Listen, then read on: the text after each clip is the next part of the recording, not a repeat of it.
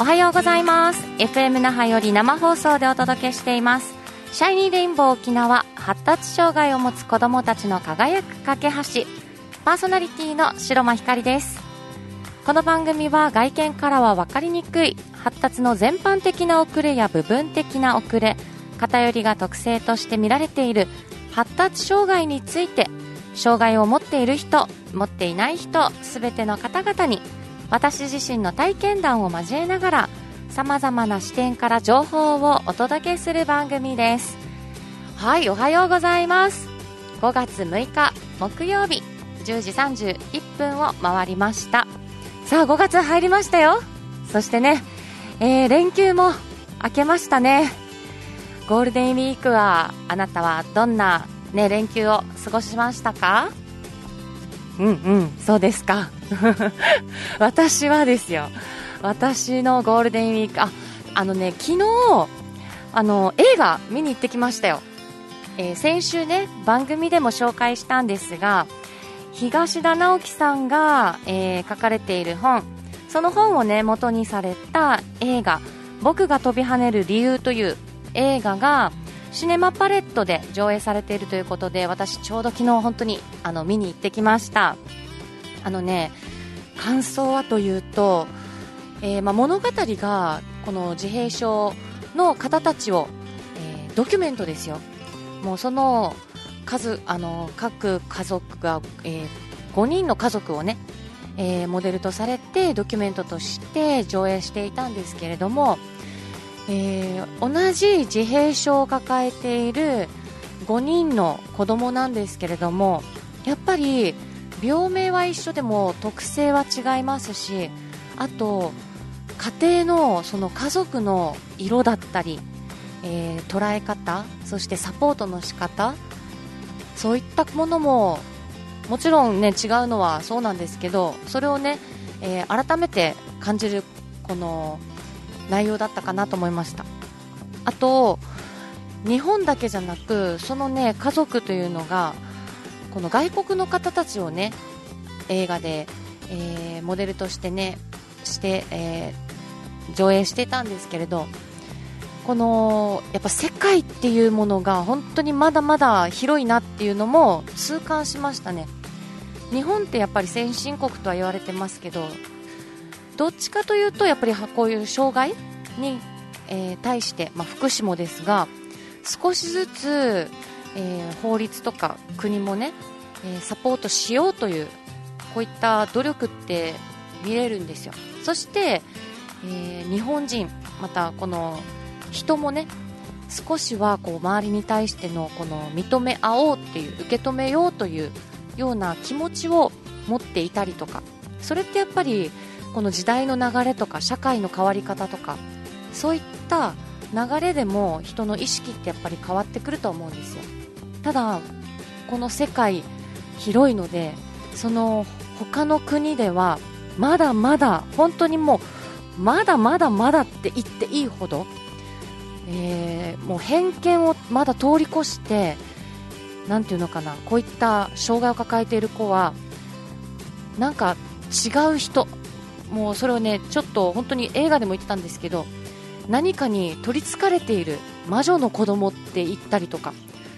もう全然違う見方をねまだしている国ってあ実際あるんだなっていうのもこの映画を見て感じましたね。うん多分ね日本昔の日本も障害に対してとか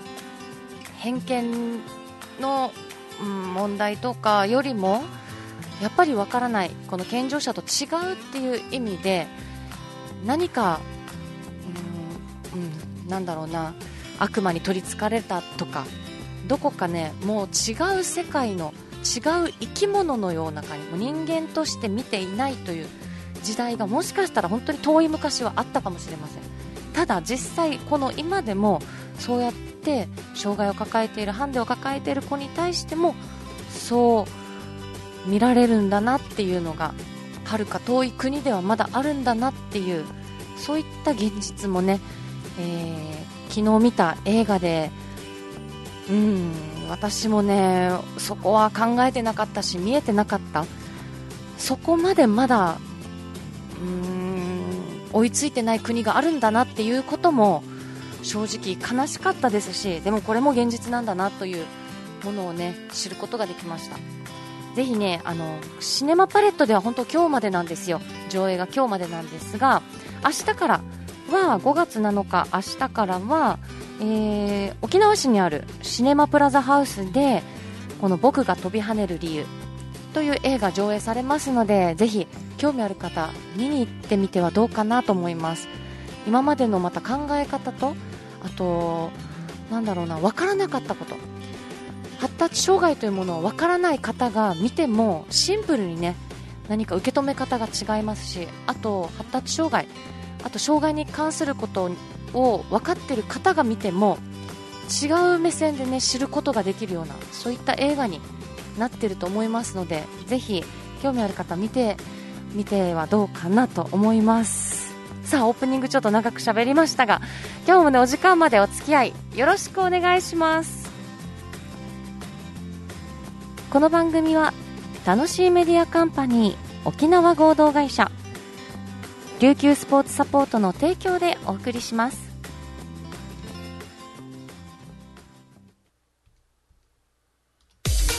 沖縄のホームページ制作は楽しいメディアカンパニーへ。皆さんのホームページはちゃんと成果を出してますか？ホームページはあなたの商品サービスを PR して認知集客採用問い合わせ購入売上につながるものであってほしいですよね。そのためのホームページを楽しいメディアが制作し管理いたします。ウェブ戦略のパートナー楽しいメディアカンパニーをどうぞよろしくお願いいたします。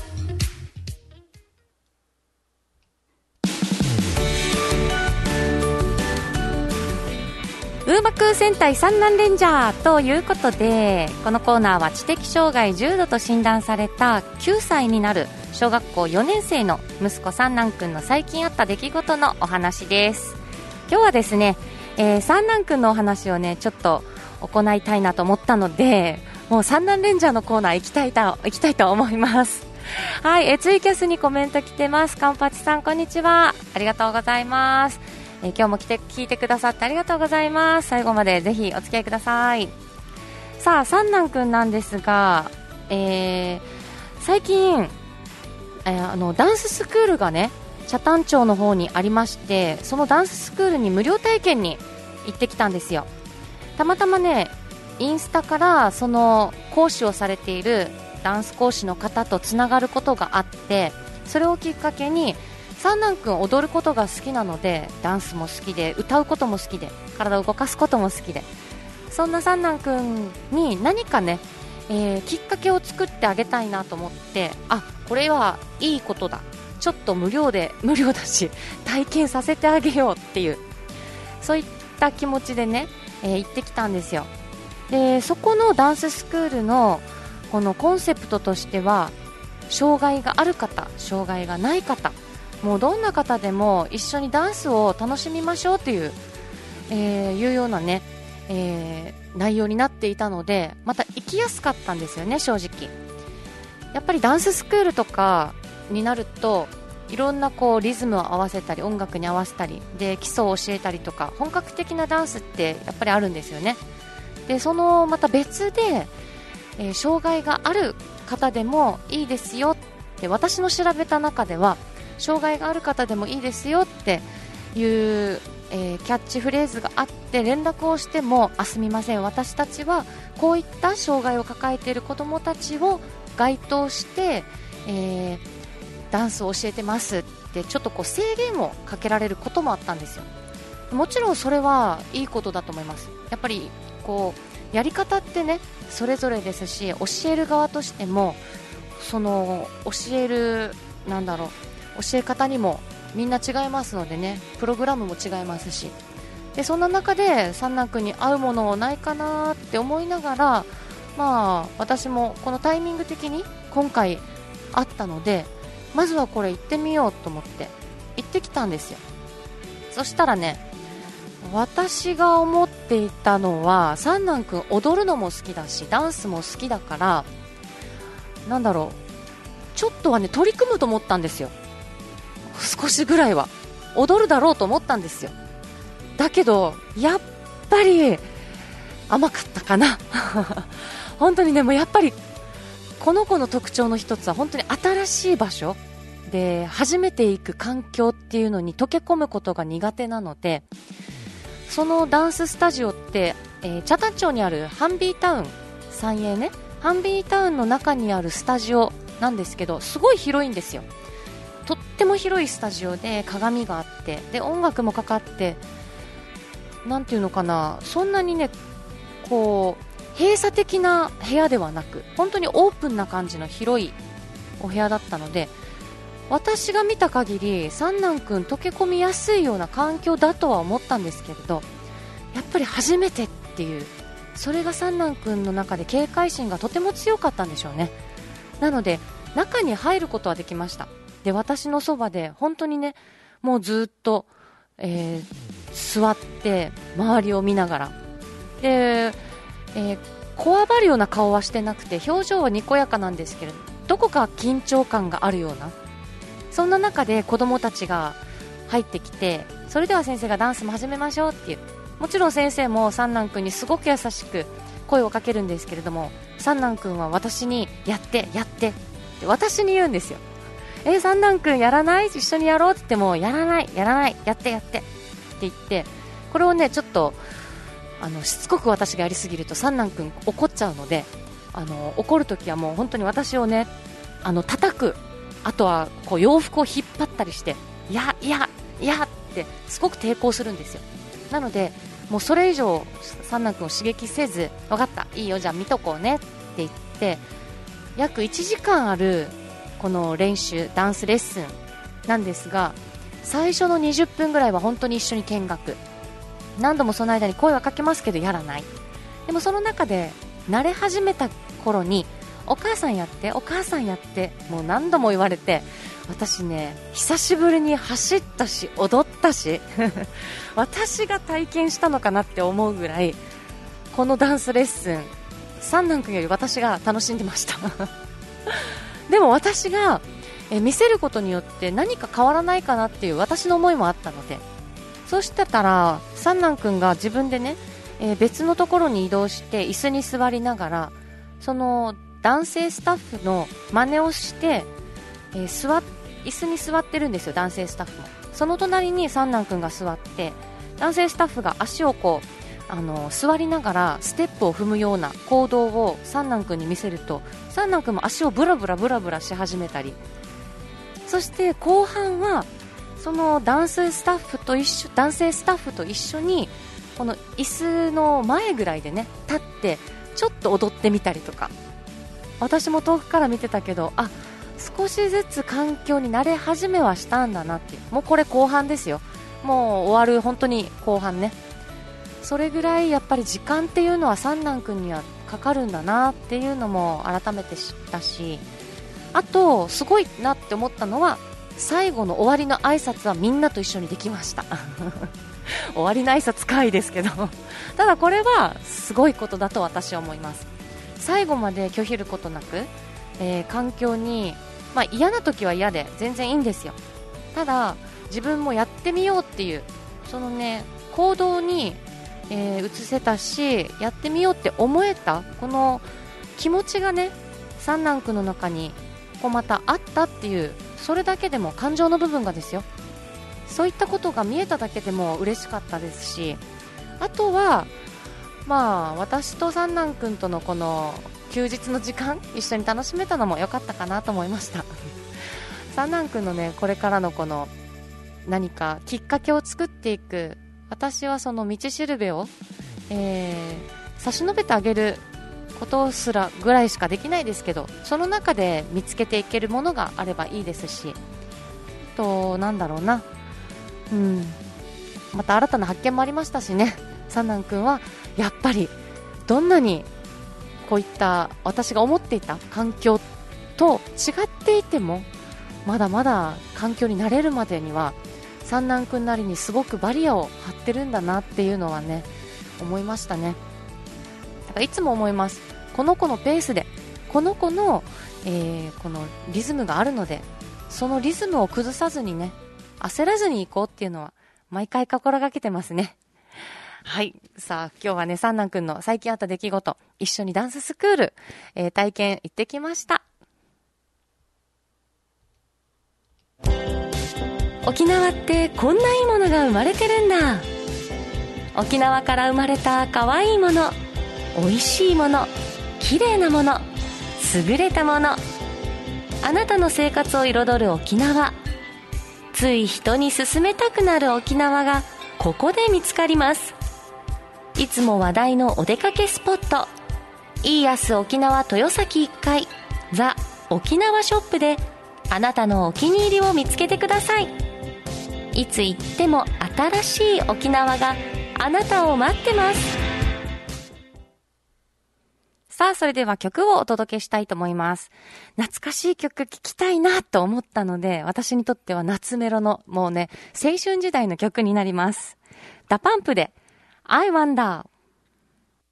78.0 FM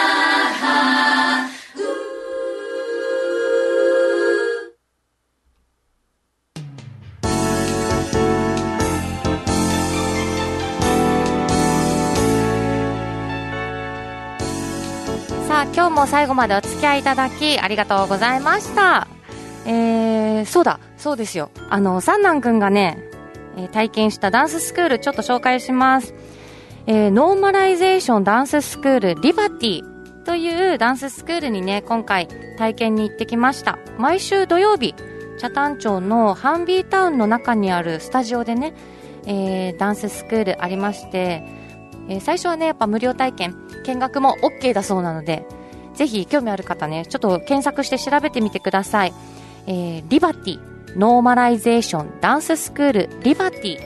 ィというところあの、えー、レッスンにね、行ってきましたので、検索してみてはどうかなと思います。でぜひね、この講師の方もね、すごくパワフルで、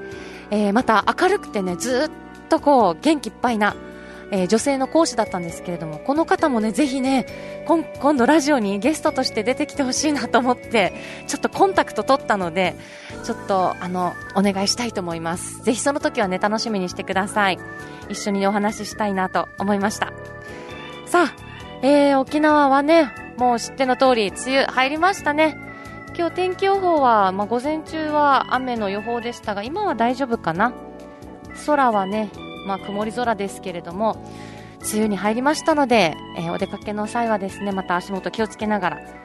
またもう雨もね、恵みの雨ということで、この梅雨の時期も、えー、楽しみましょう。はい。